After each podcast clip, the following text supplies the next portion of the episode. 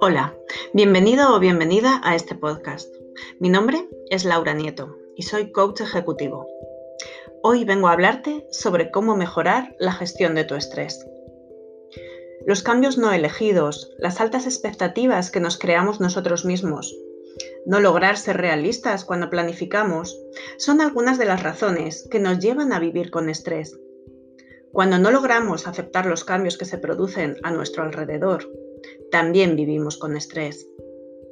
Una buena predisposición y capacidad de adaptación al cambio son herramientas muy importantes para rebajar ese nivel de estrés, aceptar la nueva situación y seguir avanzando. Algunas veces no somos capaces de hacer esto. Entonces, conviene conocer algunas herramientas que nos pueden ayudar en estos momentos. En primer lugar, para. El autoconocimiento es básico para saber lo que nos está sobrepasando de esa situación.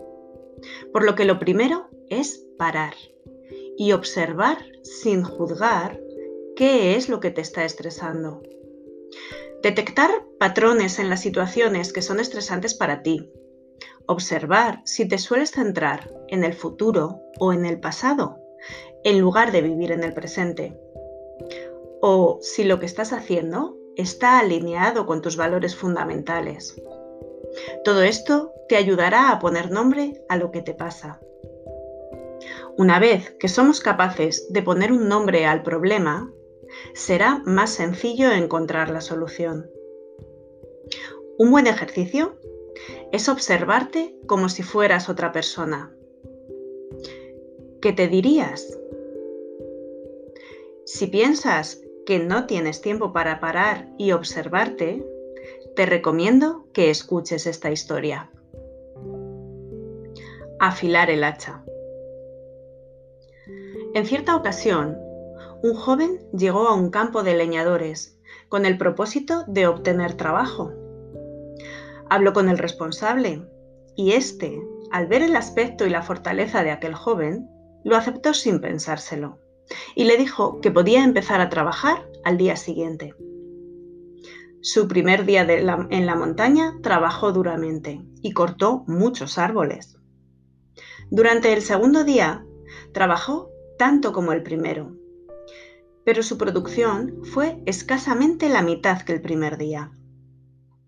El tercer día se, se propuso mejorar su producción. Desde el primer momento golpeaba el hacha con toda su furia contra los árboles. Aún así, los resultados fueron nulos. Cuando el leñador jefe se dio cuenta del escaso rendimiento del joven leñador, le preguntó, ¿Cuándo fue la última vez que afilaste tu hacha? El joven respondió, Realmente no he tenido tiempo. He estado demasiado ocupado cortando árboles. Al igual que el hombre de la historia, perderás mucho más si sigues sin pararte a afilar el hacha, porque piensas que no tienes tiempo. El segundo paso es identificar y aceptar. El miedo al rechazo, las inseguridades y nuestros miedos son la base para caer en el estrés. Identifica cuáles son los tuyos. ¿Qué es lo que te está frenando? ¿Y qué puedes hacer para solucionarlo? Vivir en el presente y generar tiempo de calidad, disfrutando al 100% del momento actual. Elegir cómo queremos vivir o poner el foco en lo positivo y no en, en lo negativo son algunas actitudes que te ayudarán. ¿Sabes hacia dónde vas? Fijarse una meta, un objetivo claro que perseguir. Un propósito claro en la vida nos marca la dirección y nos ayuda a eliminar de nuestra vida todo aquello que no está en el camino para conseguirlo. Además, nos permite disfrutar del trayecto que hemos elegido eliminando de nuestra vida las dudas, inseguridades y otro tipo de distracciones que nos hacen alejarnos de nuestro propósito.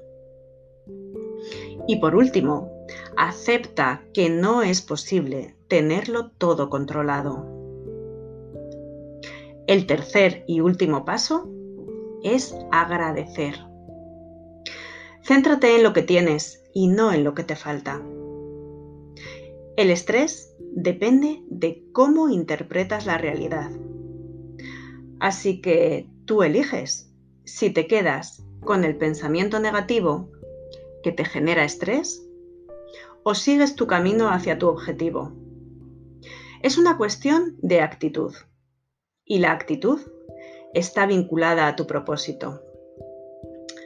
Hazte responsable de tu vida, ya que si pones la responsabilidad en los demás, obtendrás una gran fuente de estrés. Recuerda que si con todo lo que tienes no eres feliz, con todo lo que te falta tampoco.